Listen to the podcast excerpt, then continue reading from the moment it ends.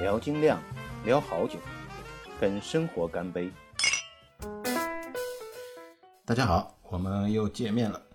呃，今天呢是分享一个常见的异味和香味的一个呃加量啤酒的一个知识，就上次上一期节目里面说到的。那么在分享这一个东西之前，我先更新一下我的这个做酒的近况，因为我是在上海，现在是五月中旬，然后还是处在一个呃风控的当中吧。然后，但是一个好消息是我有一批原料是三月底三月底订的，然后它的物流实际上在二十八、二十九的样子已经到了我所在的区的那个快递站了。其实只要过一天就可以运过来了，也没有几公里的距离。但是那时候正好是上海开始封控了嘛，所以快递也管制了。就没办法运过来，但是前阵子十号左右，好像是他们快递站里边区里面快递站里面的人人力人工好像复工了，复工了，他们就把积在里面的这些快递就发到当地了，所以我又收到了这个三月底定的原料。三月底定的原料，我就前几天我就做了一下，是一个混浊 IPA，我做了一个，那么下次就分享这个混浊 IPA 的一个情况吧。嗯，其中是其实本来这个可能还呃做不了的，因为我是有呃有一批原料是燕麦，燕麦，然后我自己剩了一原来剩的一点，所以就没有跟那个供应商这边定，就是没有在淘宝上买。但是等这个原料到了以后，我看了那个燕麦，然后我这个燕麦已经有长虫子了，所以不能用了。还好这个燕麦是平时大家也会吃的，所以。在那个小区的邻居里面打听一下，有有人有这个燕麦，就分 share 给我这个燕麦，我就可以做了。好，啊，具体情况的下一期节目再说吧。我们讲这次讲常见的异味和香味呢，我是按照《资料啤酒圣经》里面的内容来读给大家听，然后我会，它是比较这个。比较偏向有点学术啊，教科书一样的这种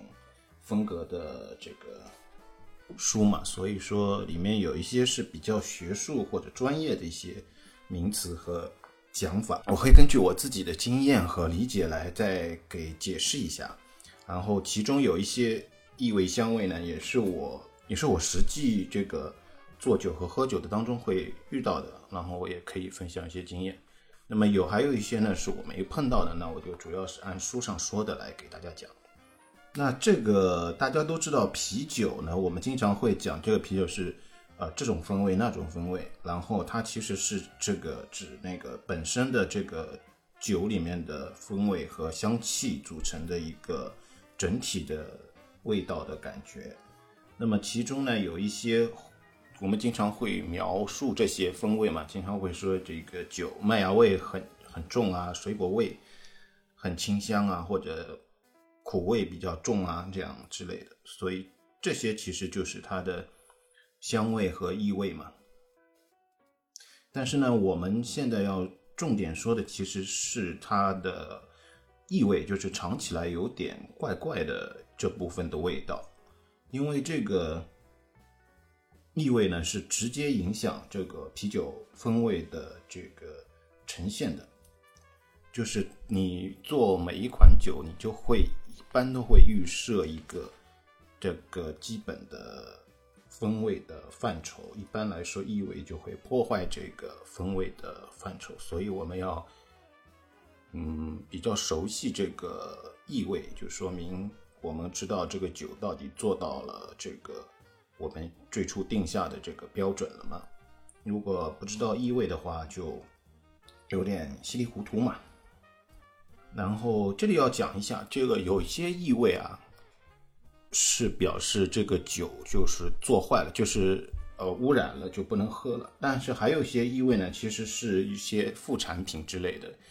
它并不代表这个酒不能喝。但是呢，这个酒就是说。呃，没有达到标准的风格的这个风味的要求，或者说没有达到你自己想追求的这个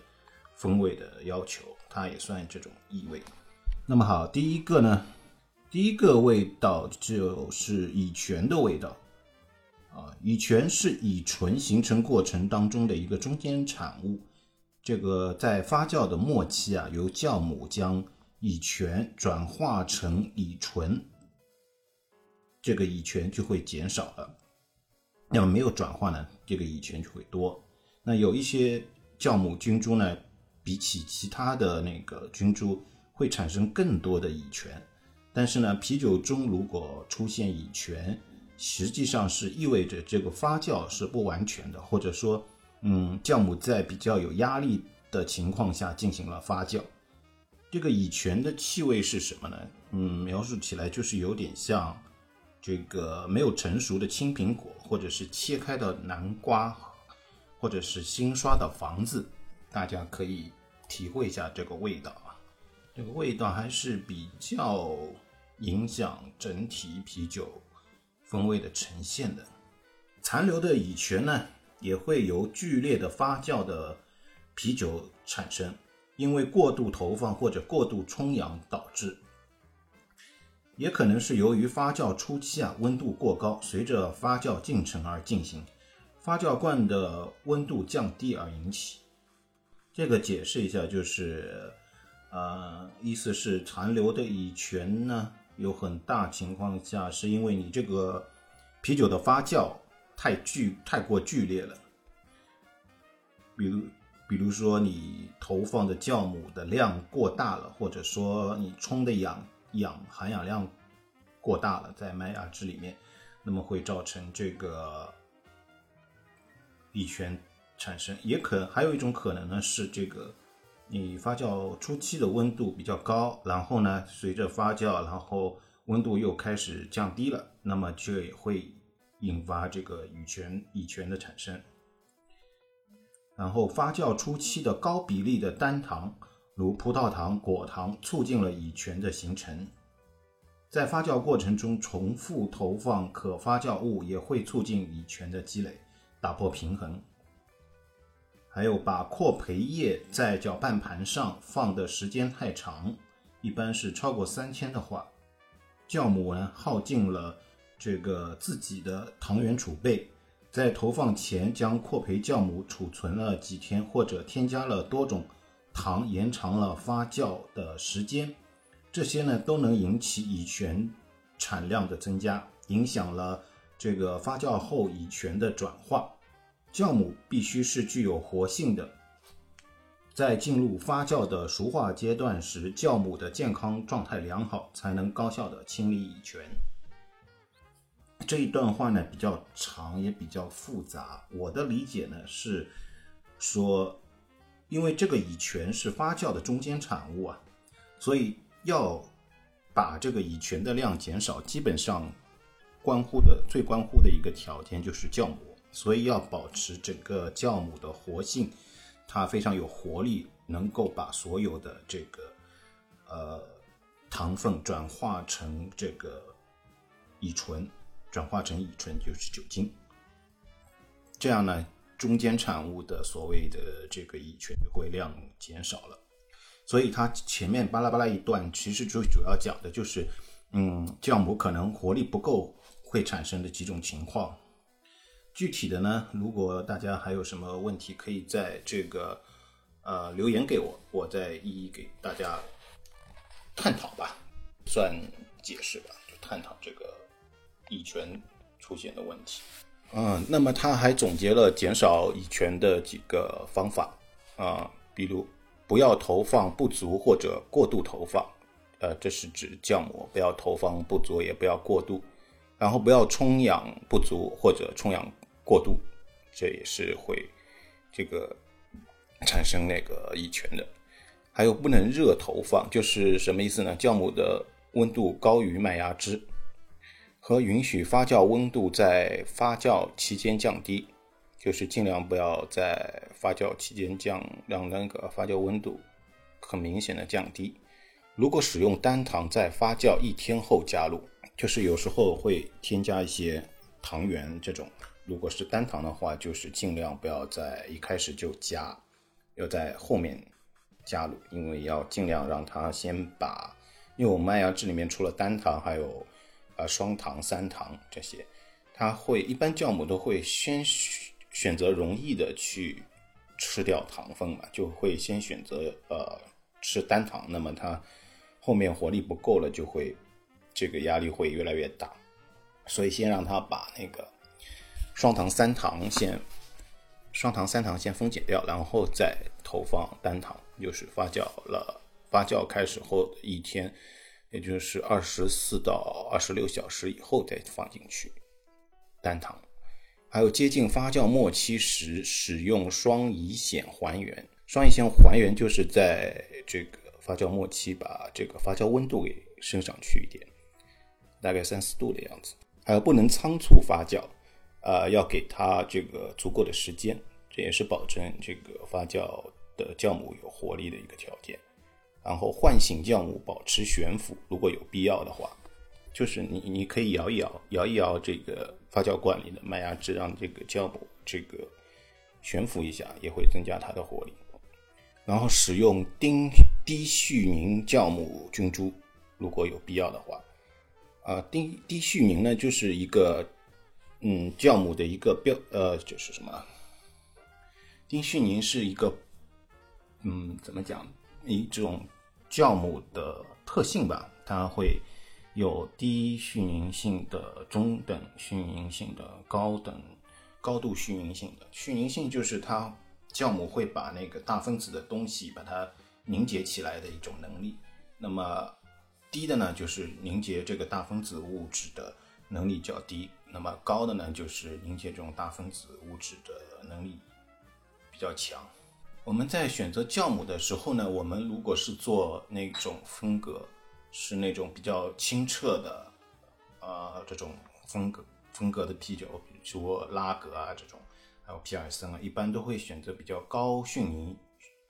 絮凝性的这个酵母，因为它可以把大分子的东西给凝固起来结成块，然后方便我们。沉淀下来，然后这样麦芽汁就会变清澈，酒会变清澈。但是呢，一般来说，就是低絮凝性的酵母呢，更有利于发酵，更有利于这个啊乙醛的味道去除掉。好，这就是乙醛。那第二种是酒精味，酒精味是一种辣口的味道，它有时候柔和令人愉悦，有时候却带来令人反感的辛辣味。那么我们讲，如果是异味的话，一般是讲后者，就是令人反感的辛辣味的这种酒精味道。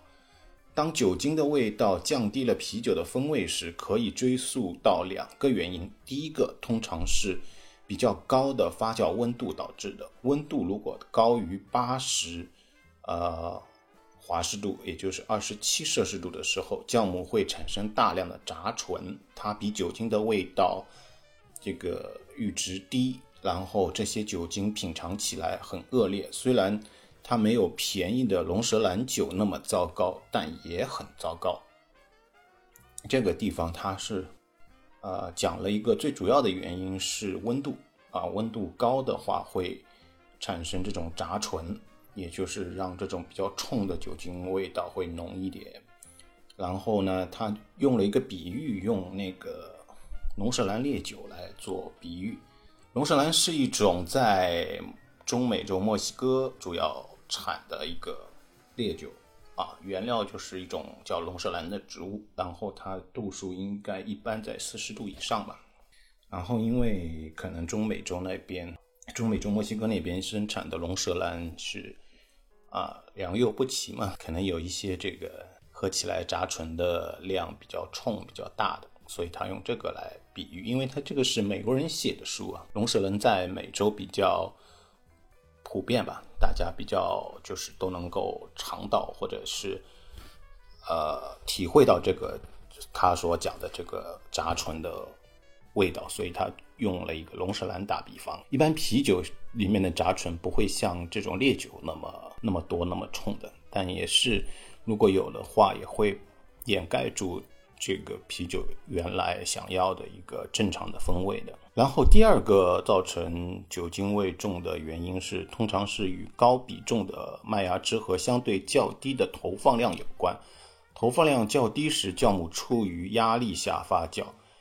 所以应该投放健康的、正确饲养的和适量扩培的酵母到恰当充氧的麦芽汁中，来保证理想的发酵。这个里面他讲的第二个原因就是，其实就是讲酵母，酵母的这个活力不够，受到压力了，受到压力以后，这个相当于这个工作起来能能力达不到了，也会有这个杂醇会产生。其实解释。解释起来就是有两种情况，一个是那个，就是我们理解起来，你就想象成这个整个过程就是糖遇到酵母，然后产生酒精和二氧化碳这样一个啊分一个等式，然后呢就是有两个变量嘛，一个是糖，一个是酵母的量。如果糖的量大了，就是酵母的量不变。糖的量大了，那么酵母也会受到压力。如果酵母的糖的量不变，酵母的量减少了，那酵母也会受到压力。就这两种，反正受到压力的情况下，它都会影响这个发酵，然后会出现杂醇。当然，这个除了这些，里面还有其他一些变量，他也讲到了，比如这个酵母健康不健康啊，是不是正确饲养啊，然后扩培的时候。有没有恰当的扩培啊？还有这个，嗯，充氧，充氧是不是充分啊？这样子都会影响这个酵母的压力。那么，为了减少这个茶醇的产生，我们有以下几种方法：第一个是不要给酵母施压；第二个是不要过度充氧，给酵母提供过多的营养；第三个是在预期的温度下投放，不要在高温下投放。第四个是在酵母发酵温度范围的下限附近发酵。第五个是麦芽汁中不要加入大量的蔗糖或者其他的精制糖。这几个方法你细细分析的话，就是前面讲的几个，呃，综合的一个原因，几个条件，就是酵母的量、糖的量，然后温度，然后这个充氧，对吧？这是这几个条件的影响，其实就是。那说到这个酒精味，其实前面那个讲的乙醛的味道，我倒不是很，实际上很清楚，因为好像也没有明显喝到过这种味道。然后这个酒精味道还是喝到过的，因为我一开始做酒的时候没有控温设备嘛，相对来说发酵的温度是比较高的，尤其是在夏天有。有一两个批次的酒的发酵温度会高一点，所以那个酒就会有明显的这个酒精的味道，就是所谓杂醇的味道，这个还是喝得出来的，比较明显。然后这个杂醇味道多呢，它就是把这个酒精味变冲了，然后就把其他的啤酒里面比较细腻的风味会掩盖掉。另外一个坏处，其实杂醇多就意味着这个酒比较容易上头，包括其实其他的烈酒啊，这这一类就是，嗯，勾兑的不好的话，用的劣质的酒精啊，杂醇多的酒来勾兑的话，这种烈酒也会让人上头的，就是这个原因，比正常的乙乙醇要那个更容易让人家上头这样子。那下一个味道是涩味，涩味和苦味是不一样的，它是一种收敛的感觉，就是像什么呢？像在舔那个袋泡茶，对，这个茶里面会带有类似的这种涩味，这种感觉是很干的，然后有时候还会有颗粒感，通常由于过量的多酚，也就是单宁引起的涩味，在你的舌头形成一种含混的味道。这是因为多酚在你的嘴里和蛋白质反应，并覆盖在你的舌头上。过量的多酚来自过多加入低阿尔法酸的啤酒花，或者过量的低阿尔法酸的干头啤酒花，或者是高温下浸泡的谷物、过度洗糟的麦芽浆。换句话说，根本原因是大量加入的啤酒花、高温或高 pH 值。在在用高碱水酿造淡色啤酒时，由于高 pH 值导致的单宁含量升高是一个比较普遍的问题。因为高温的作用大于高 pH 值的作用，所以黑啤酒更有可能出现涩味。但 pH 值仍旧是一个问题。过低的 pH 使黑啤酒尝起来有点辣和苦，它和涩味不一样；而过多的碱能从黑麦芽中释放出单宁，这和淡色麦芽一样。那么我们就这个涩味还是经常会呃体验到的，因为呢，呃，就像他前面这句话里面讲的，很有可能是这个啤酒花造成的。因为它实际上是一种单宁嘛，那么植物中经常会有像这个啊茶啊，还有我们葡萄酒里面经常会有这种呃单宁味道，就是植物里面会带出来的。我在做 IPA 的时候，通常会偶尔会有这种比较高的涩味出现，就是这个应该是投啤酒花的原因造成的。然后后面他还提到了一些其他的原因，什么像那个 pH 值啊，还有温度啊，这些也会影响整个色味的出现。他这个书里面没有提怎么减少色味啊，一般来说就是要注意这个啤酒花干头这个浸泡的时间、温度，呃，还有整体的这个量，主要是这些。然后，如果是做高 pH 值的啤酒的时候，也要注意一下。后一种味道是苹果汽水味，啊，有几个原因会引起苹果汽水味，啊，第一个乙醛，乙醛是主要的原因，它是常见的发酵副产物。前面我们讲过的，不同的配方和温度，不同的酵母产生不同量的乙醛。啊，苹果汽水味呢，它的产生还可能是因为使用了大比例的单糖，如葡萄糖和果糖，乙醛被氧化成乙酸，对苹果汽水味也有贡献。那么我们就是这里有相当一部分可以参考前面提到乙醛的这一部分，那么它是跟乙醛高度相关联的一个呃异味。苹果汽水味，我倒是也没有太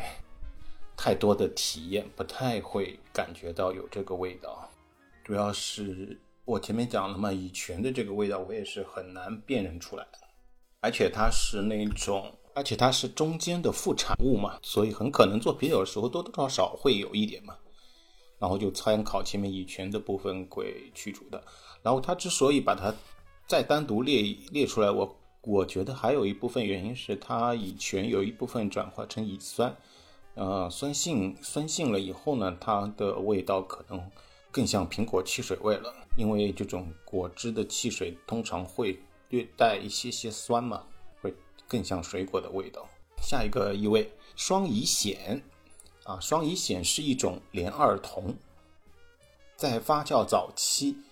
酵母排出的前体通过化学反应产生，它通常被描述为奶油味或者奶糖味。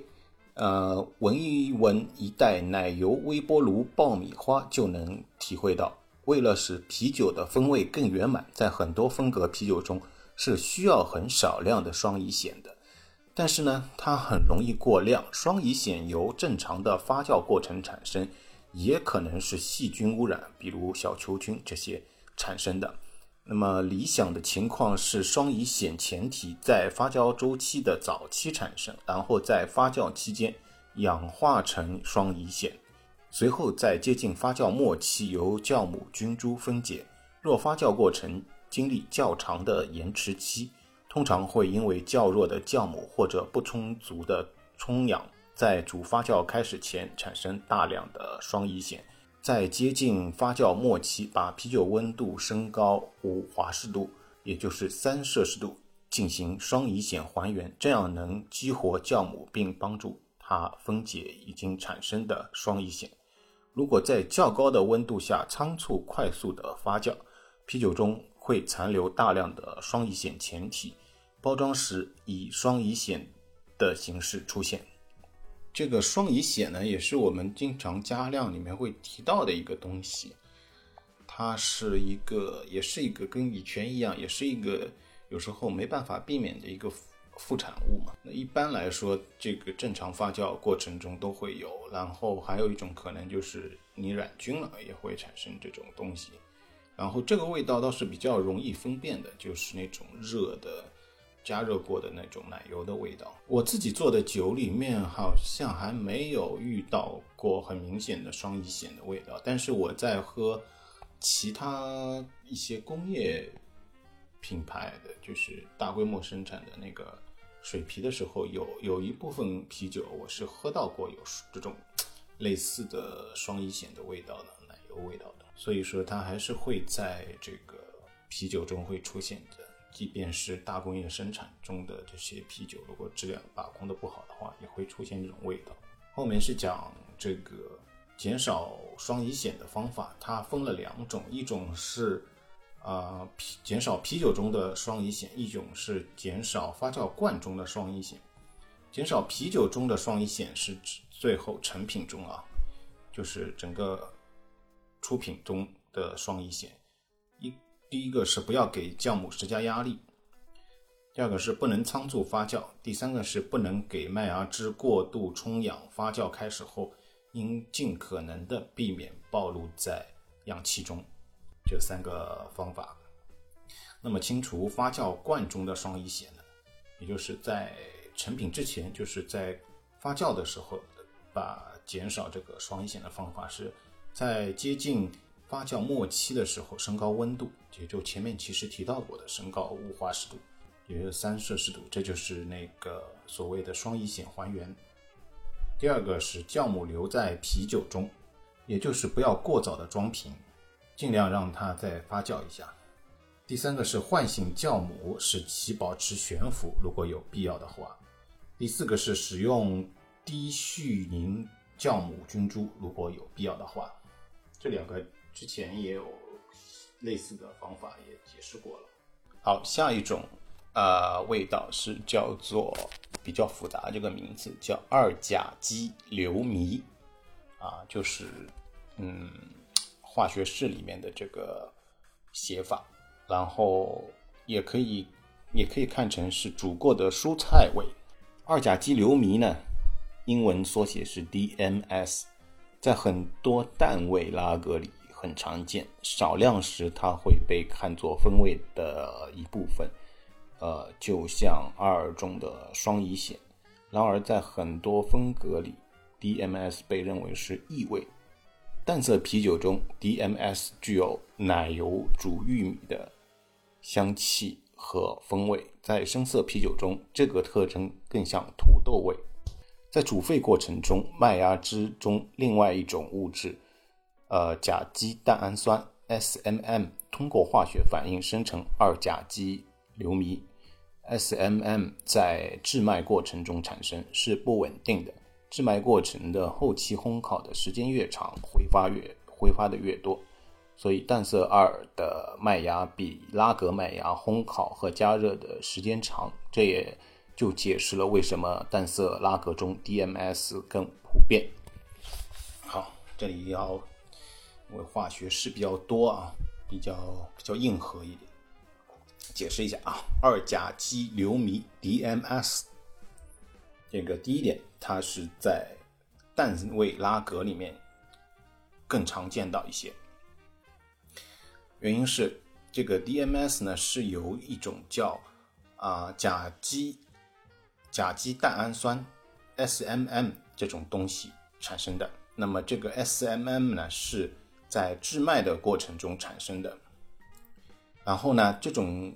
SMM 呢，在这个烘烤的时候，时间越长，它就会挥发掉，留下来就越少。所以这个我们拉格和艾尔呢，通常是两种酵母啊，不是，是两种用使用两种麦芽。一种是淡色阿尔麦芽，一种是拉格的麦芽。那么相对来说，淡色阿尔麦芽的烘烤的加热的时间要更长一点，所以它的，所以它的麦芽中的 SMM 要相对少。所以说呢，这个一般来说，二甲基硫醚 DMS 会在拉格里面更多一点，因为拉格用的是相对烘烤时间和加热时间更短的拉格麦芽。是这样一个逻辑解释的道理。好，我们继续，在煮沸时，麦芽汁里面的 SMM 不断产生 DMS，后者可能通过通风去除。如果煮沸很弱，处于炖煮状态，DMS 就不能从麦芽汁中消除。皮尔森麦芽推荐更长的煮沸时间，淡色埃尔麦芽则相反，帮助去除 SMM 和 DMS。在后来的啤酒中，麦芽汁中剩余的 SMM 会全部反应生成 DMS。尽管高于一百四十华氏度，也就是六十摄氏度的温度。能够促进 DMS 的生成，但它也会在较低的温度下生成。因此，在煮沸后把麦芽汁冷却到一百四十华氏度以下，也就是六十摄氏度以下，呃，不是一个解决办法。关键是要煮沸足够长的时间，以处去除前体。在熟化期，二基二甲基硫醚无法被酵母清除掉。啊，这一段在，我在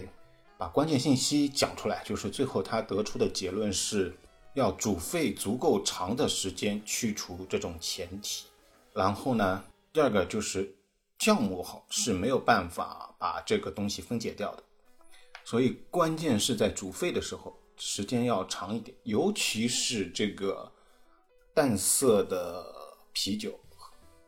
拉格啊，还有皮尔森这种风格的啤酒要煮得更长一点。好，继续。然后最后一点，当细菌污染时，DMS 具有更多的熟腐味，与奶油爆米花相比，更像煮过的大白菜。细菌污染通常是消毒不良的结果。若重新投放来自感染批次的啤酒的酵母，这个问题将延续下去。啊，这个就是讲这个，如果是感染了，那么这个 DMS 的。味道又会产生一点变化啊，而且它会这个影响后面批次的，就是如果你一直用这个同一批的这个酵母的话，它会一直存在染菌的现象，就一直会有这种味道产生了。这个总体上，这个二甲基硫醚，也就是煮过的呃蔬菜味道，我不是特别能够体验到，基本上也没什么印象当中会。有做到这，因为什么原因呢？因为我做的酒大部分都是二，可以说全部都是二吧，都是二的这个很少做淡色拉格的，就只有那个皮尔森可能会做过一两次吧，也基本上是纯皮尔森的也做的少，也做的很少，一般是小麦啊什么之类的，我们会用到一点皮尔森麦芽。有的时候，所以相对来说，这个 DMS 比较少啊，这个也比较比较难记这个东西，这我名字分子是很长。如果大家有问题，也可以留言，我们再讨论一下。因为这个我看一下，味道有异味还有很多，相对来说前面几个是比较大头的味道，所以我们分。整个异味我们分两次讲吧，最后再讲一个只味水果味就结束了，就这一次的结束了。那么下一次再讲后续的，后续的没有像前面那几种味道那么复杂了，相对篇幅比较少，但是味道的种类还蛮多的。好，我那我们就叫今天要分享的最后一个异味，纸味或者说是水果味。艾尔呢，通常被认为是有点水果味道的，像比利时和德式小麦啤酒。啊，期望具有少量的香蕉脂类的特征，这个就是分子式呢，就是乙酸异物质。但是呢，有时一罐啤酒会让一对猴子停下来，这个是打了个比方啊，是指它的水果味道会让猴子都馋的停下来。然后乙酸乙酯有一种很像指甲油清除剂的香味，也是一个普遍的问题。脂类由不同的酵母产生，不同酵母菌株产生不同数量和类型的脂类物质。啤酒中大部分脂类是由乙醇产生的，小一小部分来自杂醇的前体。一般来说，给酵母施压将产生更多的脂类。低投放量较高或较低的发酵温度和高比重的麦芽汁都会给酵母施压。所有这些情况都会导致形成更多的脂类。哦，这里呢要讲一下这个这一段我们要分析一下啊。首先是说这个很多艾尔啤酒里面都会有这个脂味，也就是说有相应的水果味，而且有很有一些这个啤酒的类型，它是追求这个风味的，像比利时的比利时风格的一些啤酒，还有德式小麦的这些啤酒都会。带有这个，呃，香蕉脂类的这些特性，因为它们的酵母用的酵母就是有这种特性。但是呢，有一种脂类就是乙酸乙酯啊，它会产生一种像指甲油清除剂的这种香味，就有点刺激性了。而且这种脂类是由这个酵母产生的嘛，不同的酵母它会产生不同的类型的脂类物质。然后还分析了一下主要的。产生的原因还是跟酵母有最主要的关系，就是啊，酵母受到压力的情况下会产生更多脂类。那么使酵母产生压力的呢，就是我们前面呃反复提到过的几个条件：投放量、冲氧、一个比重、糖度的比重，糖多不多、少不少，然后这种都会造成压力，都会。产生脂类的，好，后面他进一步解释了这个脂类的形成是很复杂的，嗯，要涉及乙酰辅酶 A，它通常用来把各种营养转化成构成细胞的物质，比如脂肪酸啊、固醇。随着酵母细胞的生长和分裂，它的它们利用呃乙酰辅酶 A 来促进新陈代谢和生长。当细胞进一步生长，就不需要乙酰辅酶 A 了，一般是发生在指数增长阶段之后，脂类开始形成了，因此冲入较多氧气，给予高浓度的营养物质，低的投放量和酵母的高速生长都促进脂类的形成。较高投放量和充氧不足不会促进脂类的形成。当残渣里有充足的固醇和脂肪酸供酵母菌株生长时，也不会促进脂类的形成。换句话说，混浊的麦芽汁提供酵母需要的营养，否则它们必须使用乙酰辅酶 A 合成这些营养。因此，乙酰辅酶 A 越少，生成脂类也会越少。啊，这一段主要是讲了一个另一个产生脂类的因素，就是乙酰辅酶 A，就是这个东西越多呢，脂类就越多。那么，就是它是一个辅助产生营养的一个机制。所以说，如果你一开始就提供麦芽汁，麦芽汁里面提供酵母的，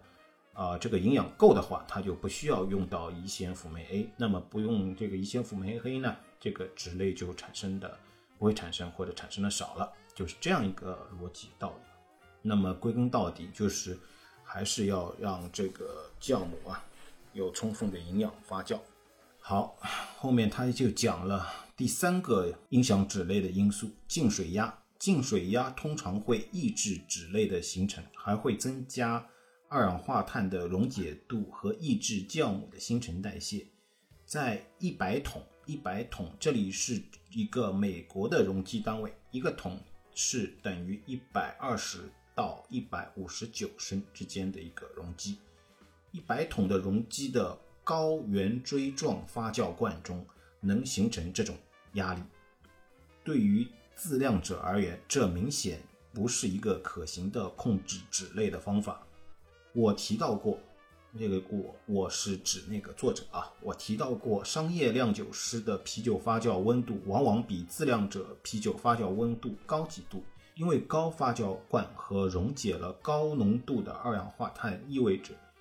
呃，需要较高温度的发酵来获得与发酵罐。内正常低气压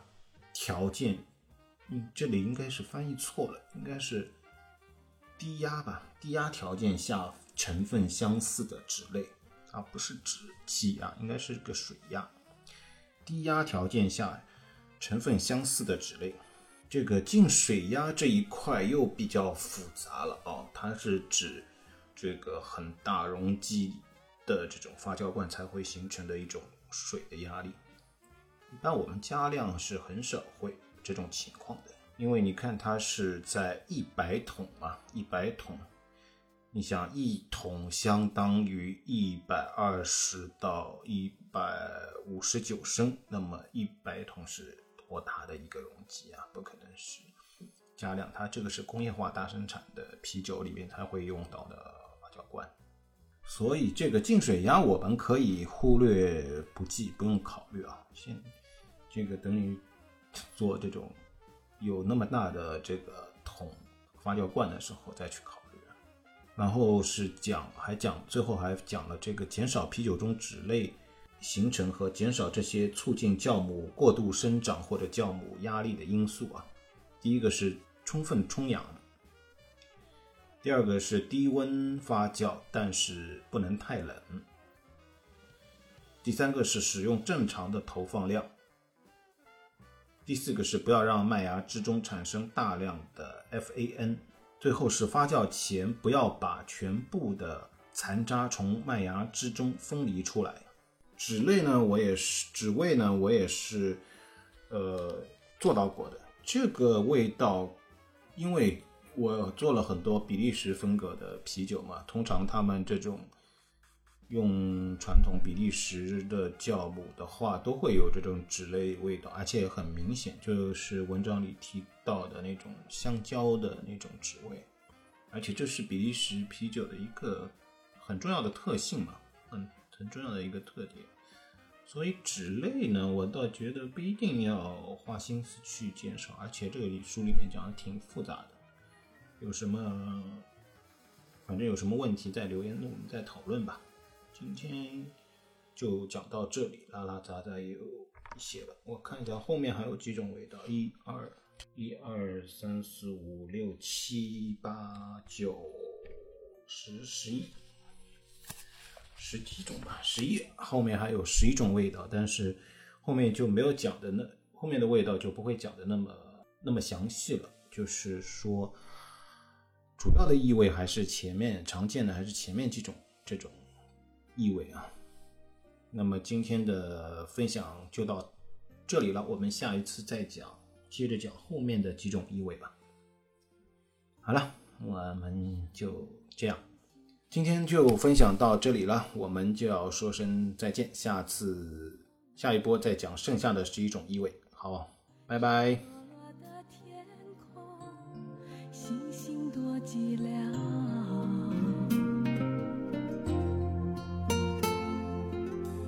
我以为伤心可以很少，我以为我能过得很好，谁知道一想你，